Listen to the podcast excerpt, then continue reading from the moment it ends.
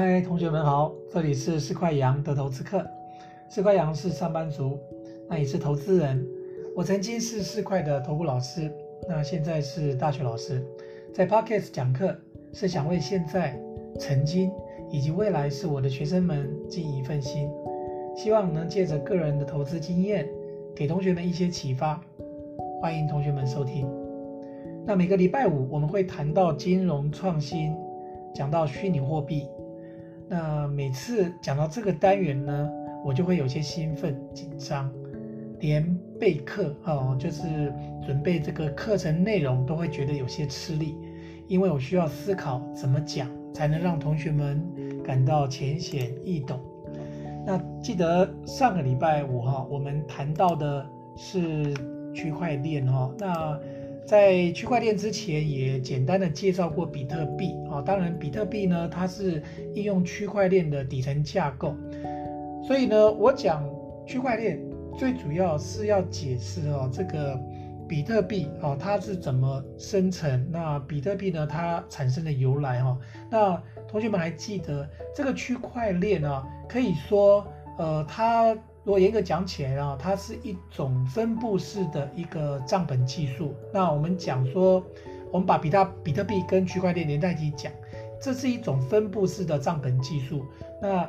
简单的说，就像一个记录交易的账本哈。那我给同学复习一下，那所谓的区块链 （blockchain） 啊，就是每一个区块把它当做是一个账本里面的一页啊，就是一页。啊，记账的一页，就每一页就是一个 block，就是一个区块。那很多很多的这个账本哈，单页哈，你把它累积连接在一起，这就形成所谓的区块链。那我们知道区块链呢，因为它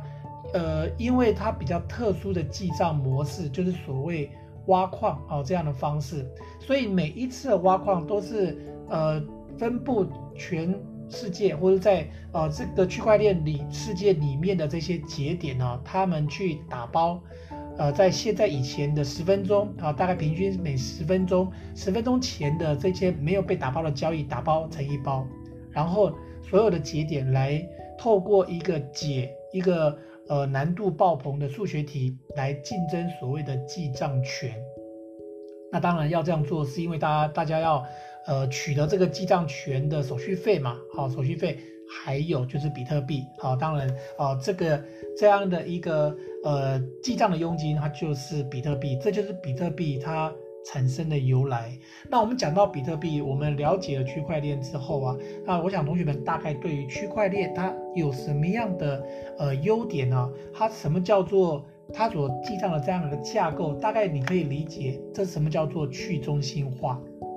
那它对我们到底重要性在哪里呢？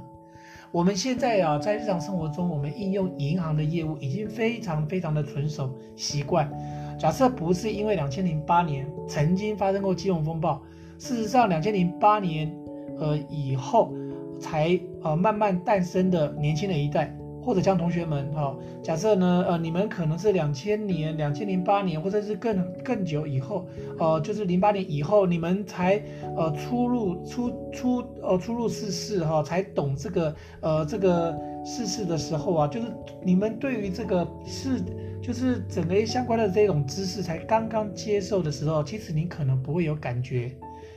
呃，银行是不可信任的，你不会有这么强烈的这样的感受。那你经历过金融风暴的话，他们可能会有呃比较强烈的这样的不安全感。但事实上，就在经历过两千零八年一段时间以后，慢慢人们也会容易忘记，大家还是习惯现有的这种金融机构。但无论如何，这种所谓的去中心化，它在所谓的你可以讲地下经济，或者呃另外一种啊，就是。呃，不是开发中国家所习惯的金融模式，事实上应用面已经非常非常的广。我说不是开发中国家比会比较明显，同学们可能呃不知道，也许在世界上啊有很多的国家啊，他的国家可能甚至百分之六十、百分之七十的国民啊，甚至没有银行账户，所以他们对于所谓的银行。的所谓的一些存放款啦，哦，或者一些呃保险柜啦，或者一些银行的这个信用状你想你讲的这些名词对他们来讲可能非常陌生，好，连基本的呃就是就是呃商业贸易，然后或者是简单的收付啊，他们可能都习惯以物易物，或者是用纸钞的方式，哈，根本谈不上会要需要用到银行的这个服务。当然有可能是因为本身经济面啊，它可能不是那么发达，哦，可以运用手上运用的现金可能也不多。当然还有还有就是。有的地方可能地域非常非常的辽阔，那银行的分布没有像我们哦，我们生活在台湾，感觉上啊哦就是三步一间啊，就是银行开的好像比 seven 还要多，就所以我们本来不容易体会。坦白说，其实世界上有蛮多的地方哦，的确存在这种现象。那像这样的地方，它就特别对于所谓的去中心化就特别有感啊，去中心化对他们的人民的日常生活中，反而就会觉得非常好用。我们有机会再跟各位介绍哦，这个牵涉到银行最频繁、最日常生活最常用到的所谓的支付、买卖东西哦，这个记账、支付等等这样的业务啊，哦，事实上有很多所谓的创新支付，这也是两千零八年以后整个金融创新哦发达起来啊，那里面其中一个非常非常重要的应用哦就是支付，当然。也很多的支付，除了区块链以外，还有很多不用哦、就是去中心化的应用。这个有机会再跟各位介绍。那我们今天要讲的就是单纯去中心化的应用。现阶段其实应用最广泛的就是区块链，哈、就是区块链。那讲到区块链呢，哦，我们可以提一下啊，这个对将来同学们将来的生活可能影响会越来越深远啊，因为呃，同学们如果说你去 Google 一下，你可能听说过哈，像中国大陆在近期已经开始在某些地区开始试用他们所谓中国版的区块链，或者你讲中国版的呃。比特币区块链，那当然了，这在中国版的当然就不叫比特币哈。他们在这样讲起来，他们这这叫做数位的央行货币，哈，这是在中国人行发行的，英文叫做 DECP，哈，一个去中心化的啊这个电子支付的货币，哈，这是中国人民银行发行的。那 DECP 呢？我们不讲说它的架构和现行的区块链到底多少一样或多少不一样，我只要讲的是为什么有 DECP 哦这样一个数位货币的发行？因为截至目前，我们所听到、所了解的消息，很多国家呃都不太能够允许说，除了央行本身的发行货币的地位之外，还能够允许哦非央行的机构来发行。可以让一般人交易的这种货币，哦，这个等于挑战央行的这种，呃，这个财务的地位了。大半的呃国家啊，基本上都不太能够允许。那中国发行数位人民币，就我就我呃老师的知道的是说，除了哦，他们也感受到整个区块链的应用，慢慢了解说它呃可能的不可抵抗性哦，这样一个浪潮了，可能难以难以抵抗了。就是顺着这个趋势，当然还有一点，就是你发行所谓的数位货币的话，呃，当然如果说这个去中心化做一点修正，就是所有账本的话，央行也插一脚，哈，用这样的方式的话，央行至少还能够掌握全中国的这个资金流动，那这样的数位货币有可能有机会会让人民在货币的应用上面有没有都是呃数位化，数位化。就最直接就会避免掉所谓的地下经济，那在呃这个资金的流动上面不是更好管控吗？好，还有一点呢，其实就是在近期我们越来越感受到，最近这几年像中美有一些贸易战，那中美贸易战呢第一 CP 就是中国数位货币的发行，还有还有一个很重要的内的内涵就是希望可以避开美国就或者说联合国所主导的像这个。呃，这叫做 SWIFT 啊，就是美国环球同业银行的金融电讯协会，这样一个系统是主导了全球所有的进出口贸易的大额资金的汇入汇出啊，不要说大额了，几乎所有资金只要是跨国性的都要经过呃，像包含美国环球同业银行以及像纽约清算所类似像这样的一个支付系统，那同学可以想象。大额资金经过这样的支付系统来做一个过水，来做一个转账，需要付钱吗？当然要。这个是呃，这个美国就是他们一个独占的哦全世界独占的生意嘛。那你所有资金都要经过美国所主导的这些电讯协会或者同业支付系统付钱，可能还是小事。重点是，所有的金流，跨国的金流，对美国而言，它一目了然。哦，它也可以透过这样的方式呢，真的去做管控，哦，真的去做追踪，以及最重要的就是去做制裁。好、哦，这是美国享有的主宰世界的这个金融地位嘛。那当然，你看，也许过不了几年，你就会发现，美国就会发现，哎，有第二个挑战者，哦，就是中国出现。那中国要凭什么来挑战，呃，美国主导这个全世界的这种贸易的地位呢？靠的也许就是他自己要发行的数位货币，好，只要越多国家的贸易将来是承认数位货币，哦，那就不再是用美元交割的话，对的。那这样的一个中美贸易战哦，慢慢可能就有高下之分哈，可能就可能就我们可以预预见的哈，其实各国其实都会觉得，开发中国家可能都会觉得哦，这个威胁感日增。好，那。这是闲话，我们讲到重点哦。重点呢，我讲到区块链，那我跟各位讲哦，区块链一些优点和缺点。那你了解区块链优点、缺点之后，我们再讲几个它的应用。那我们讲区块链，我们先讲缺点好了。区块链呢，我们上礼拜讲到它，因为它是靠它不用去一个没有一个中央的银行去做记账的动作，而账本是分散在全世界。我们讲说区块链的世界的每个节点，所以每个节点。假设这个区块链世界有一万个节点，代表说你的账本，你的账本呢会有一万个副本。你跟这世界所有发生的任何交易，这全世界有一万个以上的这样一个呃 copy，你很难改变的哈。所以呢，它第一个优点，也说它第一个缺点就是它不可篡改，因为你要篡改，你不是篡改你手上这一份就算了，或者对手的那一份也就算了，你要篡改的是所有节点的账本。同学们想象。这个难度可想而知，它的缺点，它是它也是优点哦。缺点就是因为它不可撤撤篡改，不可撤销。你想象一下，如果你今天汇款，对方的账号你打错了，你想你要改变所有节点的账本，谈何容易哈？基本上就是不不太不可能的事情了哈。你直接就我们就直接说，这几乎是不可能的事情。所以在区块链呢，几乎是。人家讲说区块链是没有后悔药，在这个世界里面，你对于区块链的数据啊的变动你是无能为力的。好，所以只要地址填错，抱歉，这就是不见了。好，你也没有办法撤销。同等同样的道理，如果你今天你自己的私钥，就是我们讲到区块链有所谓的公钥，有所谓的私钥。公钥你把它想象是银行的账号，那私钥呢，就是你要开银行的这个密码。假设密码忘了，很抱歉。假设你没有密码，没有存好，那你记不起来，那你这个账户里面的钱你就永远无法提领，对吧？因为你记不起来，没有人他可以帮你做记录。如果你没有做记录的话，你忘了，你失忆了，这个钱没有第二个人他可以存取，好，因为它不是一个中心化的地位，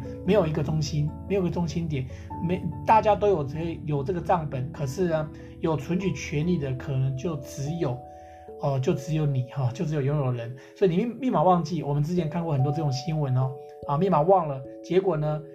想破头想不起来，眼睁睁就是看着价值数十数亿、数十亿哈的这样的钱啊，锁在这个区块链、锁在比特币里面，然后你怎么拿也拿不到哈。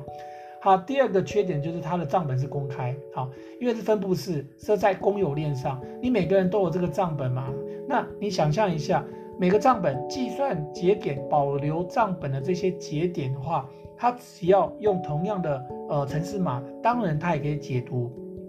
这些区块链它代表的意义。也就是说，如果你用区块链你去做交易的话，其实每一个节点它要查，它是强调是公开透明，它要查你的账本的任何数据，或者查你自己。如果你都是透过呃区块链去交代你的资产的话，当然要查你的资产多少。你知道你汇了多少，那当然也可以查得出来你有多少，好，所以你的资产也是一目了然。所以在区块链的世界里面，呃，它的缺点第二就是呃，就是透明，透明度极高，哈，几乎没有任何的隐私。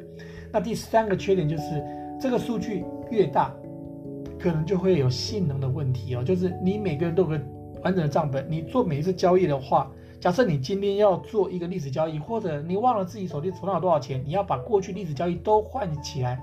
都要把它都叫起来的话，你得去下载所有历史的交易记录。所以你可以想象，每笔交易啊要载入账本，它要时间。同样的，你如果去做查询这些账本，也需要时间。那这些时间的话，虽然电脑速度非常非常快，但是呢，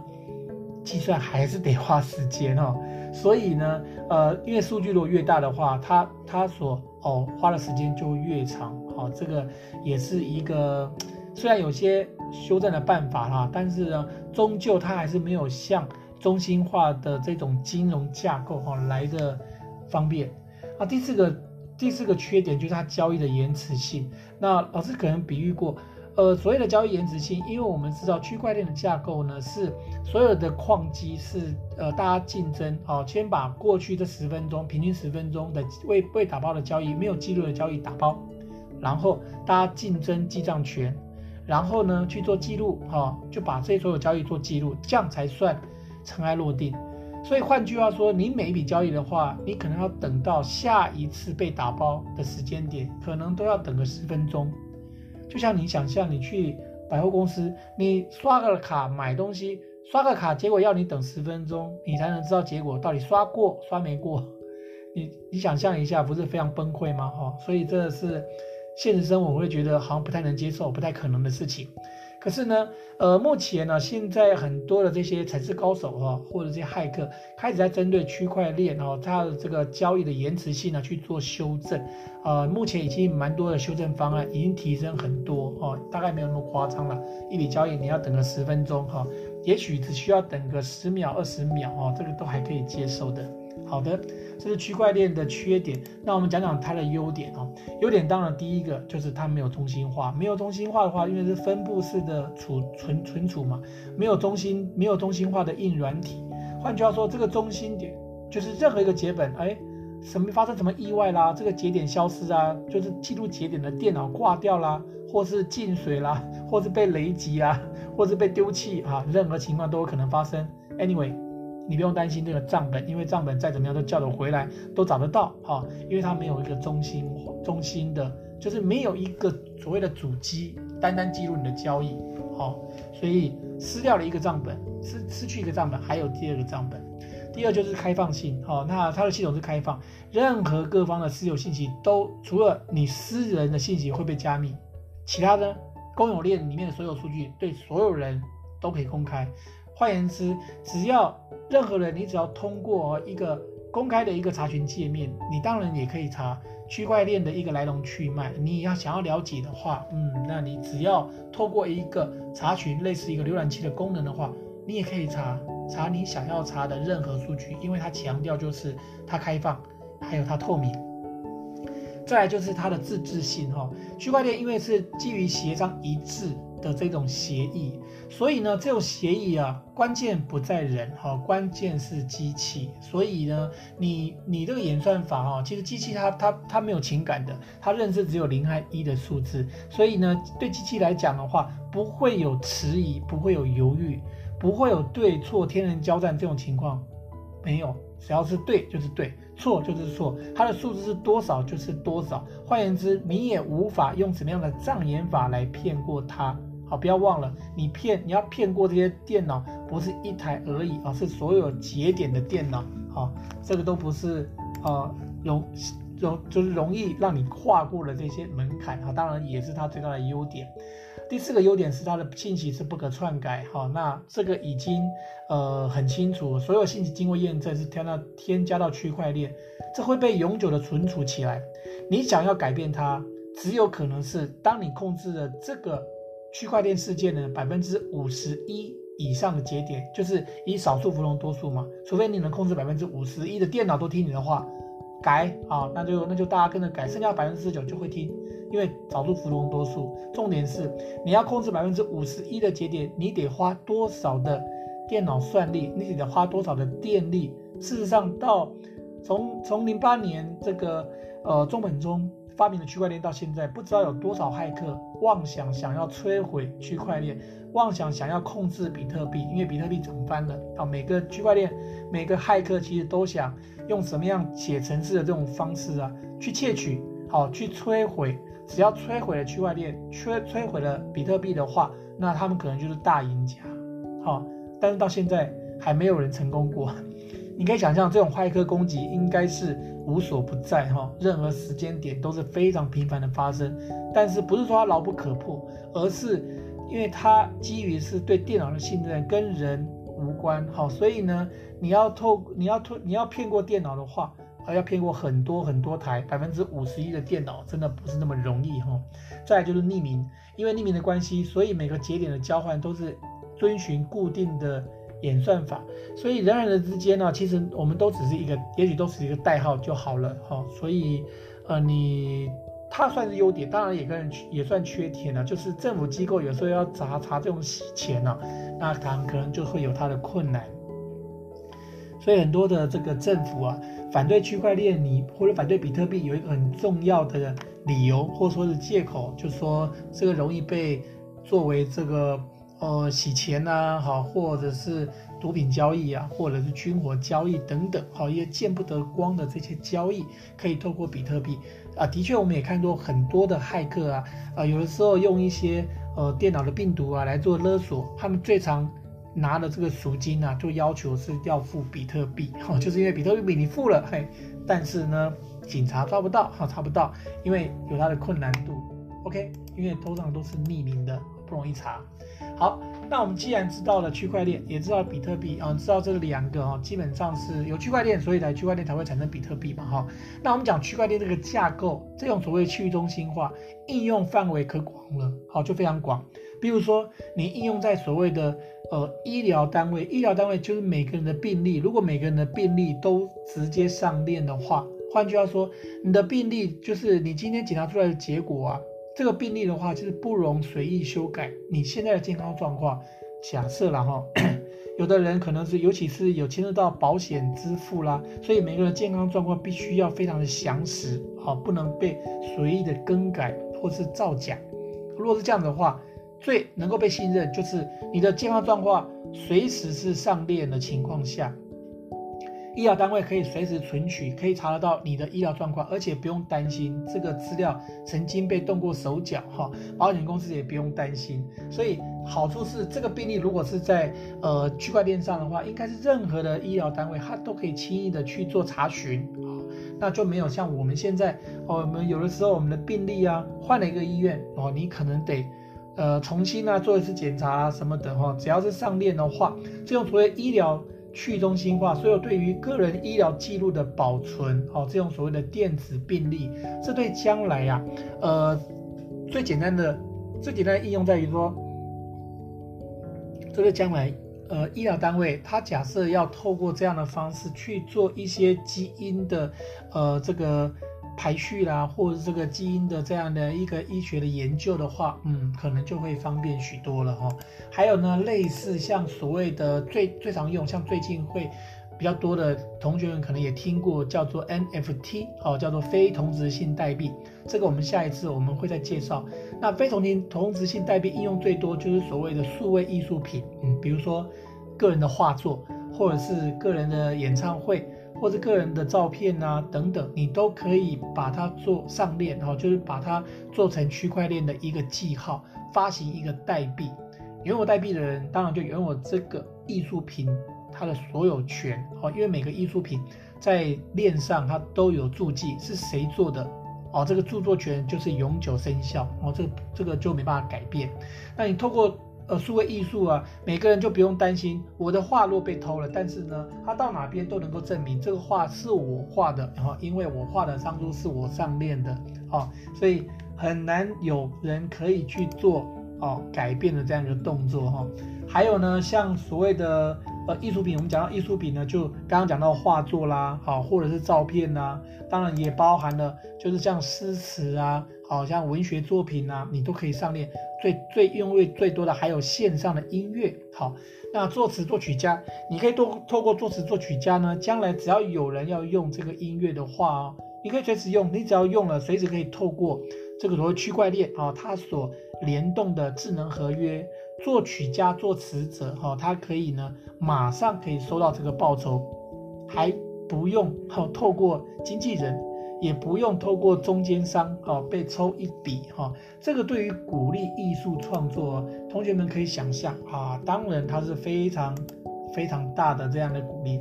最后提到一个应用啊，它非常直接，我也认为非常有用，就是在做慈善捐赠。我们常常会发生这种所谓的呃捐钱啊，看到全世界发生这种意外的时候，你想捐钱，结果捐到那个国家，结果被国家的一些不良政客啦，大家抽一笔，真正用到难民身上的钱可能少之又少。好、商业世界常常会发生像这样的弊端。可是如果区块链像用这样的方式的话，它可以很直接哈、哦，这个区块链呢，它所衍生、所启动的这个智能合约，一定要有我指定的那个人，他完成了什么事，他才可以动用这一笔这一笔捐款啊、因为这个捐款是透过区块链的架构，区块链的架构可能基于某些智能合约，也就是说，要领取这笔呃捐款的人，他必须要完成什么事情，某些事情被成就之后，合约。才算生效，生效钱才会才会入到账户里哈。你想象这样的概念，所以呢会避免掉所谓的雁过拔毛哈 这样的状况。所以很多在所谓的这个全球的一些慈善捐赠呢，比如像之前针对像一些病毒传染病啊，你提供最直接、最针对性的资金援助，好，这个就要避免传统银行。的资金流动过程啊，会抽手续费啦，会有一些不孝业者啦，哈，可能抽佣金啊等等，好，而且全捐了捐了以后呢，你还可以有一个可以公开，而且可以很轻易被审计、可以被追踪的一个呃这个地址，这就是刚刚区块链里面它公开透明哦，它的最大的优点。那运用到所谓的慈善捐款的话，我想对世界来讲，它都是一个最大的贡献。好，那因为区块链呢，其实在应用上面还有非常多。呃，我希望说，呃、同学们呢，其实也不用说，呃呃，其实，嗯，坦白讲也不容易，马上哦就把区块链哦就可以完全理解。但是它应用面，我们有机会将来讲到，包含像以太坊啦、狗狗币啦，好、哦、这些最近非常流行的这些哦虚拟货币，还有这一些其他的应用的时候，我们一点一点的有机会再跟同学们介绍。好的。那今天我们呃很高兴跟同学们介绍了所谓的区块链的应用啊。那我们下个礼拜我们再呃帮同学找一些更新的和更更创新的一些题材，好来做一个说明。那我们今天的课就上到这边，谢谢大家。